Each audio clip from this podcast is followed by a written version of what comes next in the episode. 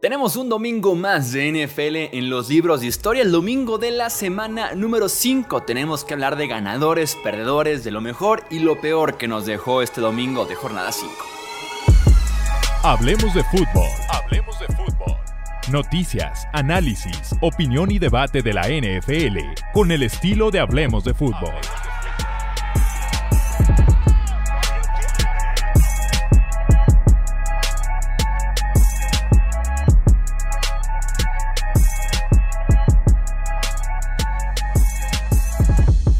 ¿Cómo están? Bienvenidos a una edición más del podcast de Hablemos de Fútbol. Yo soy Jesús Sánchez. Un placer que estén conmigo nuevamente para hacer nuestro ya tradicional ganadores, perdedores, lo mejor, lo peor, como lo quieran ver, eh, de la semana 5, del domingo de semana 5.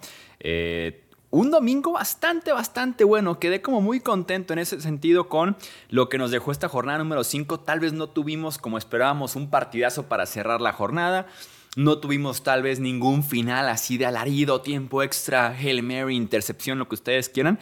Pero creo yo que tuvimos muy sólidos partidos de inicio a fin. O sea, realmente eh, tuvimos, creo yo, partidos bien jugados, partidos bien trabajados, eh, con su respectivo emoción, cambios de posesión, eh, cambios de liderato y demás. Así que en ese sentido, por eso me, queda, me quedo tranquilo con lo que fue el domingo de la semana 5. Vamos a arrancar entonces ahora sí.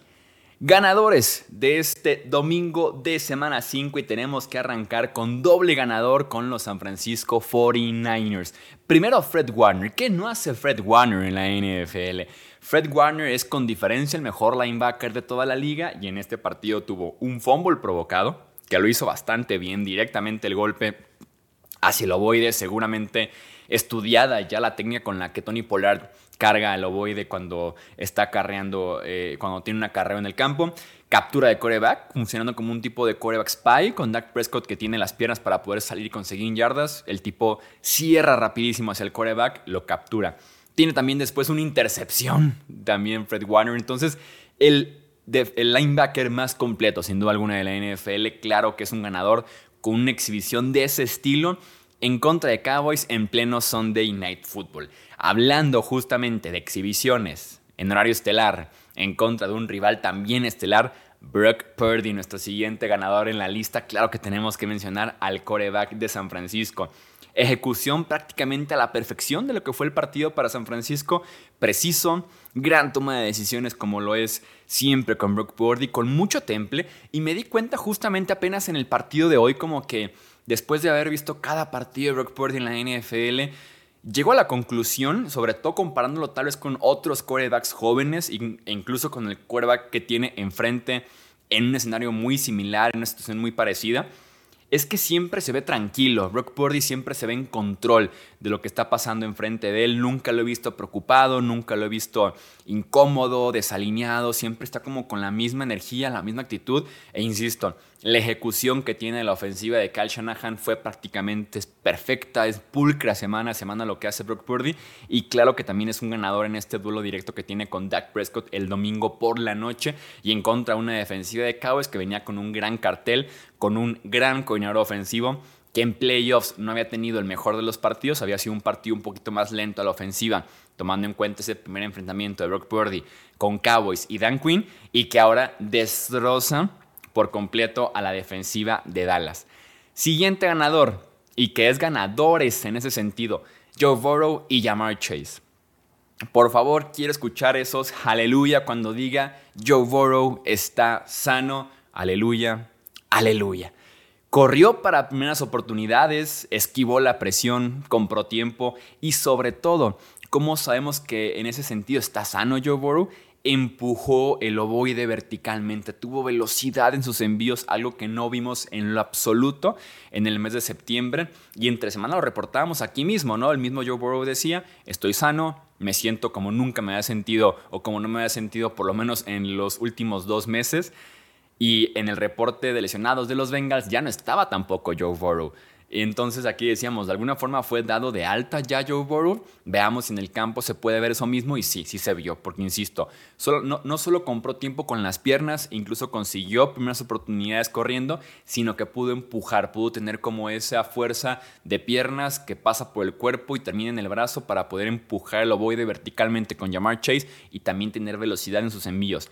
Jamar Chase, que se aprovecha de eso, más de 100 yardas, casi 200 yardas, 3 touchdowns, regresó el juego vertical que tanto le hacía falta a Cincinnati en este arranque de temporada y que... Eh, Jamar Chase también decía, no siempre estoy abierto, tú lánzame el ovoide y en efecto Jamar Chase por lo menos el día de hoy en cada ruta, prácticamente en cada ruta estuvo disponible para recibir pases. Siguiente ganador, la defensiva de los Pittsburgh Steelers. El cierre de partido de la defensiva de Steelers fue especial. Soy mucho de pensar que los Ravens dejaron ir la oportunidad tras oportunidad, tras oportunidad, tras oportunidad en la primera parte. Dos touchdowns que le dejan caer a Lamar Jackson. Por ahí también tiene un pase largo que el wide receiver simplemente se cae. Pero la defensiva que mantiene a su equipo en este partido a lo largo de tres cuartos fue como un espérame porque sabes que mejor te lo voy a ganar en el cierre del partido, te voy a asegurar este triunfo divisional en contra de un rival tan odiado como son los Baltimore Ravens. Primero, la intercepción, que previene en línea de gol por lo menos un gol de campo incluso un touchdown. Intercepción clave en ese sentido para mantener el, el marcador en ese momento cerrado. En el último cuarto del partido, cuatro capturas de coreback, incluyendo una que fue un fumble por parte de Alex Highsmith y también incluyendo la de TJ Watt en prácticamente la última jugada ofensiva que tienen los Ravens ya para ahora sí sellar el triunfo. Así que esa ofensiva de Steelers, con todo y que en las estadísticas no ha sido la mejor este año en la NFL, no ha estado ni siquiera entre las mejores, sigue teniendo como ese instinto matador, como ese instinto killer de decir cuarto cuarto, déjame te cierro el partido, ¿no? La ofensiva batallando, déjame te hago incluso el touchdown defensivo en otras semanas. Entonces, en ese sentido, la defensiva de Steelers sin duda alguna tiene un gran partido en ese aspecto contra los Baltimore Ravens. Siguiente ganador de esta jornada, los London Jaguars, o sea, Jacksonville. Los Jacksonville Jaguars tienen récord de 1-2 este año, los London Jaguars tienen récord de 2-0, invictos en Londres esta temporada. La protección al quarterback fue dudosa, Trevor Lawrence tiene incluso dos fumbles en este partido mañanero en contra de los Buffalo Bills, pero lanzó muy bien el ovoide de Trevor Lawrence. Estuvo muy fino con sus pases. Explotó una defensiva muy golpeada por parte de los Buffalo Bills. Eh, y en tercera oportunidad, Trevor Lawrence estuvo 8 de 9 para 89 yardas. O sea, preciso en ese sentido Trevor Lawrence. Calvin Ridley se comió Kyrie Elan. Travis Etienne tuvo también un partidazo. La defensiva apretó. No sé qué tiene la defensiva Jacksonville que aprieta muy bien en contra de Josh Allen, el quarterback de los Bills. Eh, entonces, estos London Jaguars, sin duda alguna, juegan muy bien cuando cruzan el charco y que les aprovechan mucho, sobre todo en esta temporada, por ejemplo, que tiene la ventaja de alguna forma de jugar partidos consecutivos en Londres, de quedarse, estar un poquito más ya aclimatados, cambio de horario y demás, como para poder venir en un segundo partido y también mostrar un buen nivel como lo hicieron ya en su primer partido. Así que está muy bien adaptado Jacksonville eh, a esos partidos en Londres. Siguiente ganador, el juego terrestre de los Indianapolis Colts. Zach Moss tuvo 195 yardas totales, incluyendo 165 por tierra, dos touchdowns en 25 toques de balón. Justo en la semana en la que Jonathan Taylor regresa ya a la franquicia de los Colts, jugó poco, apenas van poco a poco metiéndolo al plan de juego, pero también tenemos que hablar como tipo un ganador de la semana 5 esta relación de Taylor y Colts que se puede rescatar de alguna forma, que finalmente llegan a un acuerdo y que logran que uno de los mejores jugadores que tiene esta franquicia, si no es que el mejor tal vez, reporte y juegue y esté presente, ¿no? Como debería ser con tus mejores jugadores, sin duda alguna. Eh, como contexto, firma una extensión de contrato el sábado por 3 años y 42 millones de dólares, incluyendo 26 garantizados. Me parece una buena extensión para ambas partes. Para Taylor, muy básico recibe cierta seguridad a futuro. Para los Colts tienes eh, básicamente dinero garantizado de lo que hubiera sido la etiqueta de jugador franquicia, que es la que venía el siguiente offseason y un año más. Y tienes también a tu running back, insisto, y mejor jugador de la franquicia probablemente de regreso, sano y feliz. Además de que no terminas de convertir a Taylor en el running back mejor pagado de la NFL, no se queda como el tercer mejor pagado de la posición. Así que me parece un win-win. En este caso para el juego terrestre de Colts, que combinado con el partido de Zach Moss con Tennessee, tenemos como ganadores este juego terrestre de los Indianapolis Colts. Tenemos cuatro ganadores más. Dallas Weathert, tipo criticado en este inicio de temporada como parte del inicio lento que tuvo Philadelphia Dallas Goddard muy de la mano. En las primeras cuatro semanas tuvo 13 recepciones, 82 yardas. Solamente este domingo en contra de los Rams tuvo 8 recepciones, 117 yardas y un touchdown. Apareció otra arma que es una muy confiable eh, para este ataque de Filadelfia en contra de los Rams. Otro ganador, Brice Hall, 22 acarreos, 177 yardas, touchdown, incluyendo un home run que por ahí pegó de 72 yardas, que fue lo que hizo es que fuera realmente especial Brice Hall como novato, ¿no? Esta habilidad de el acarreo de 50 más yardas y que pega uno de ellos en contra de los Denver Broncos, justo en la semana en la que dicen que Brice Hall ya no va a estar limitado en acarreos. Justo en la semana en la que dicen Brice Hall es un tipo que ya está sano y va ya sin riendas el juego terrestre de los Jets. Y ahí está Brice Hall justamente con estos 22 acarreos jugando bastante, bastante bien.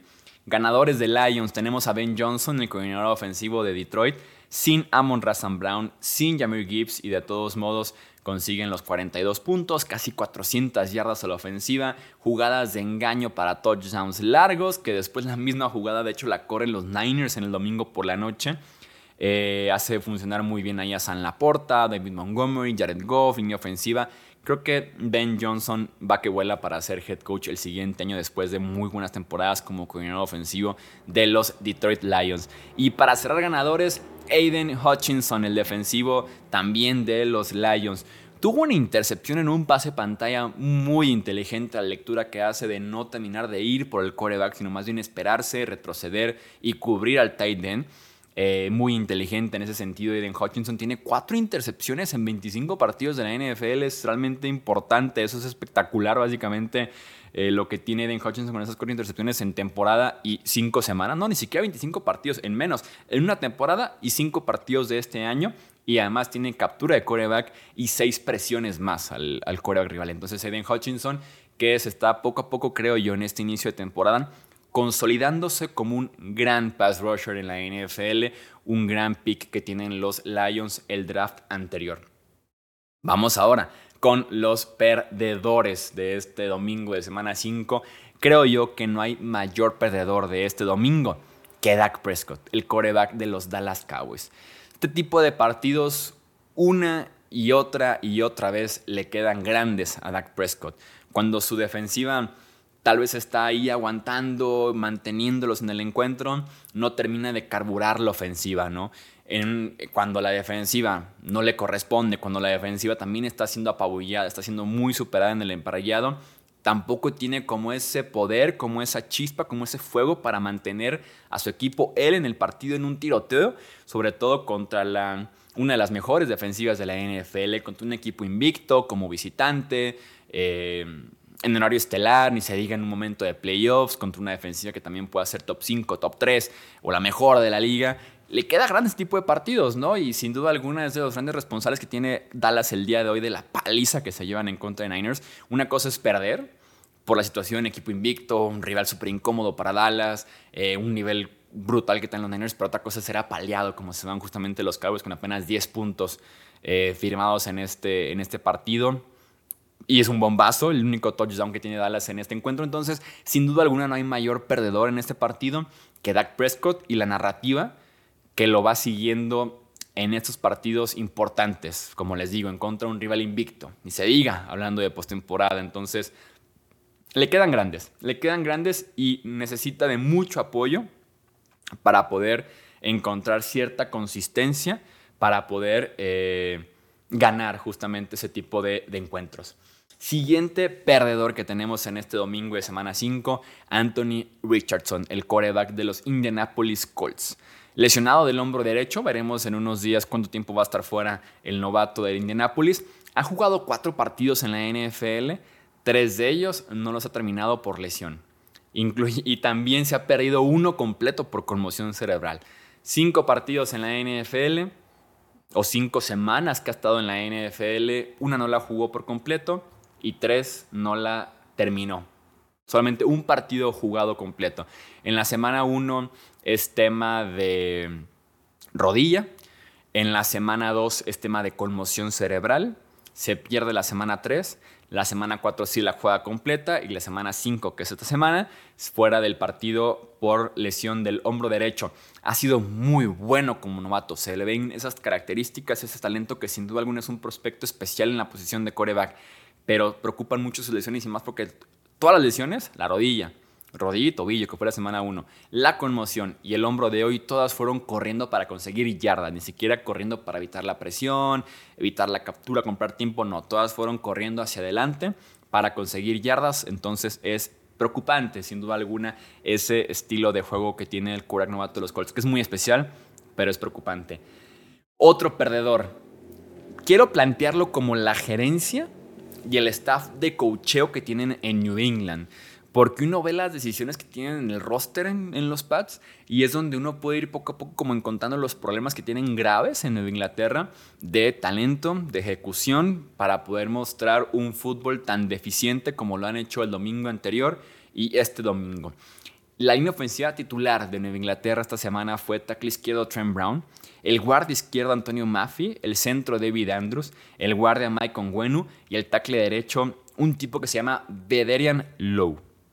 Bederian Low como tackle derecho en contra de una defensiva poderosísima como es la de los Saints y como fue la defensiva de Cowboys también muy férrea la semana anterior. Entonces creo que hablamos de talento en el roster, las armas que tengas para poder mostrar un buen nivel domingo a domingo.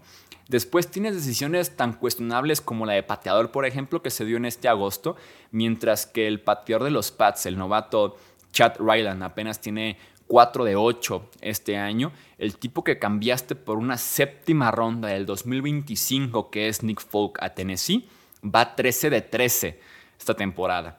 Mientras que en la agencia libre dejaste ir a Jacoby Meyers, que ha tenido una buena temporada con los Raiders de Las Vegas, que ha mostrado química, que ha mostrado producción tanto de recepciones como de touchdowns, lo cambiaste por un tipo que está acabadísimo, casi con el mismo contrato que, Jacoby Meyers, lo cambiaste por Juju Smith-Schuster.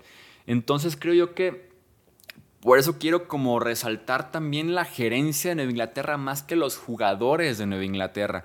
La defensiva se cae a pedazos, pierde sí a sus dos mejores jugadores, pero pasa de ser una defensiva top 5, top 7 de la NFL a comerse 35 y después 27 puntos por parte de Saints porque hubo un touchdown defensivo. Eh, cero talento, cero habilidad, cero liderazgo en ese roster montado por parte de los Pats y el coach se está quedando muy corto como para poder rescatar justamente esa falta de talento, de habilidad y de liderazgo que no tienen en sus jugadores. Otros perdedores, los wide receivers de los Ravens, dejan caer por lo menos dos pases de touchdown a Lamar Jackson en contra de los Steelers. Era para que tuvieran por lo menos 20 o más puntos, creo yo, al medio tiempo en ese partido Baltimore, que con eso les alcanzaba para ganar básicamente con lo que estaba haciendo su defensiva en contra de la ofensiva de Pittsburgh. Eh, otro pase de 50, 40 yardas a Safe Flowers que el tipo se termina cayendo se termina resbalando y no completa la recepción, perjudicaron bastante a la ofensiva de los Ravens, sus wide receivers específicamente. Perdedores, todos viendo el Jets en contra de Broncos. No recuerdo un partido, por lo menos este año estoy seguro, y en temporadas anteriores, tan apestoso, tan mal jugado como el Jets en contra de Broncos. Uno de los peores partidos fue el Toilet Bowl, sin duda alguna, de este año. Me hubiera gustado que en lugar de que lo ganara el equipo con más puntos, me hubiera gustado que lo ganara el equipo con el error más grosero, a ver qué pasaba, ¿no? A ver cómo se podían reinventar de errores estas dos franquicias. Tienes, por ejemplo, a Zach Wilson con los Jets ganando por tres puntos en posición de gol de campo. A un gol de campo tomó una ventaja de seis puntos casi definitiva. Zach Wilson lanza una intercepción, Dios mío santo, era para lanzarla afuera tomar la captura para que el reloj siguiera corriendo, mejor incluso un pase mucho más corto, pero no, se le ocurre lanzar hacia uno de los mejores cornerbacks de la NFL, uno contra uno, interceptado cuando no podías por ninguna razón perder el ovoide en ese caso. Pero no pasa nada porque viene Russell Wilson después cargando el de una sola mano mientras escapa de la presión, captura fumble, el partido se termina oficialmente para los Denver Broncos. Eh, tienes también un punt en el que despejan y el regresador simplemente la deja caer. Es un muff punt oficialmente. A los Jets venían ganando yardas al final del segundo cuarto. Iban a, azotarla porque no tenían tiempos fuera allá y, al momento de azotarla el llega a ceros, se quedan en la yarda 10 de los Broncos sin puntos, se van en cero. Eh, fue un desastre.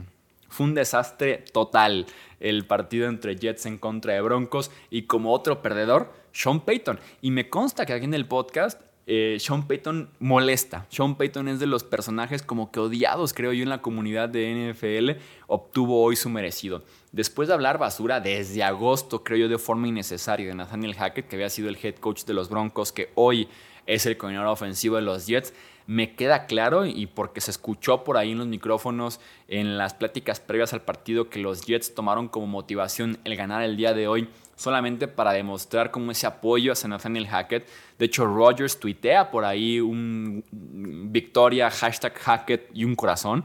Entonces los Jets jugaron hoy por Hackett y fue todo tema de Sean Payton picándole ahí el orgullo a los Jets e insisto, obtuvo creo yo un poco de su merecido, perdiendo en contra de los Jets de Nathaniel Hackett en casa. Eh, dos perdedores más, la defensiva de los Bills, sin duda alguna, una de las mejores unidades, creo yo, en este inicio de temporada que detuvo por completo a los Miami Dolphins hace siete días, está cayéndose a pedazos por las lesiones. Tredavious White, el esquinero número uno, fuera el resto del año. Kair Ilam la pasó fatal como suplente de Tredavious White, se lo comió Calvin Ridley. Sin Gregory Rousseau, Shaq Lawson y Von Miller apenas regresando de lesión en snaps muy contados, hablando del pass rush. Sin Matt Milano, uno de los mejores linebackers en los últimos años de la NFL, una dos temporadas jugando bastante bien como linebacker de Buffalo, parece que va a estar fuera el resto del año lesionado de la pierna y rodilla, una lesión muy muy fea que tuvo por ahí en Londres en contra de los Jaguars, así que va a estar fuera Matt Milano el resto de la temporada, igual que Daquan Jones, el tackle defensivo de Buffalo. Entonces esta defensiva que era muy buena, que estaba jugando bastante bien con Sean McDermott llamando a las jugadas ofensivas, se está cayendo a pedazos y es una verdadera lástima para los Buffalo Bills. Y para cerrar, último perdedor, los Vikings con sus errores. O sea, los Vikings son de los equipos que más se disparan constantemente en el pie semana a semana. Tienen, se quedan sin tiempos fuera con 10 minutos por jugar en un partido de una sola posesión. Es inadmisible eso. Eh, justamente se enfrentan a una cuarta y siete en el que el reloj se está acabando, en el que la ofensiva es un desastre, Kirk Cousins dando indicaciones y demás, reloj de jugada con un segundo y en lugar de tener el tiempo fuera confiable para decir vamos replanteando la cuarta oportunidad, última jugada ofensiva del partido, Castigo de 5 yardas, cuarta y 12. Entonces, errores no forzados por parte de los Vikings. También unas jugadas anteriores a esa segunda oportunidad. Mattison tiene prácticamente el touchdown cantado caminando a la zona de anotación. Otro drop por parte del corredor. Entonces, insisto, un error tras otro. Errores no forzados, errores propios. Eh, heridas que se generan ellos mismos estos Minnesota Vikings. Entonces, complicado que justamente puedan seguir ganando partidos jugando de esta forma.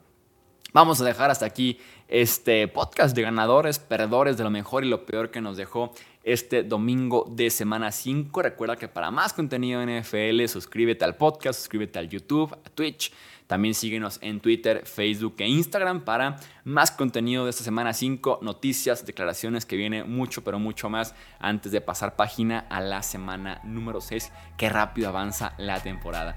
Esto es Hablemos de Fútbol. Yo soy Jesús Sánchez. Hasta la próxima. Gracias por escuchar el podcast de Hablemos de Fútbol. Para más, no olvides seguirnos en redes sociales y visitar hablemosdefutbol.com.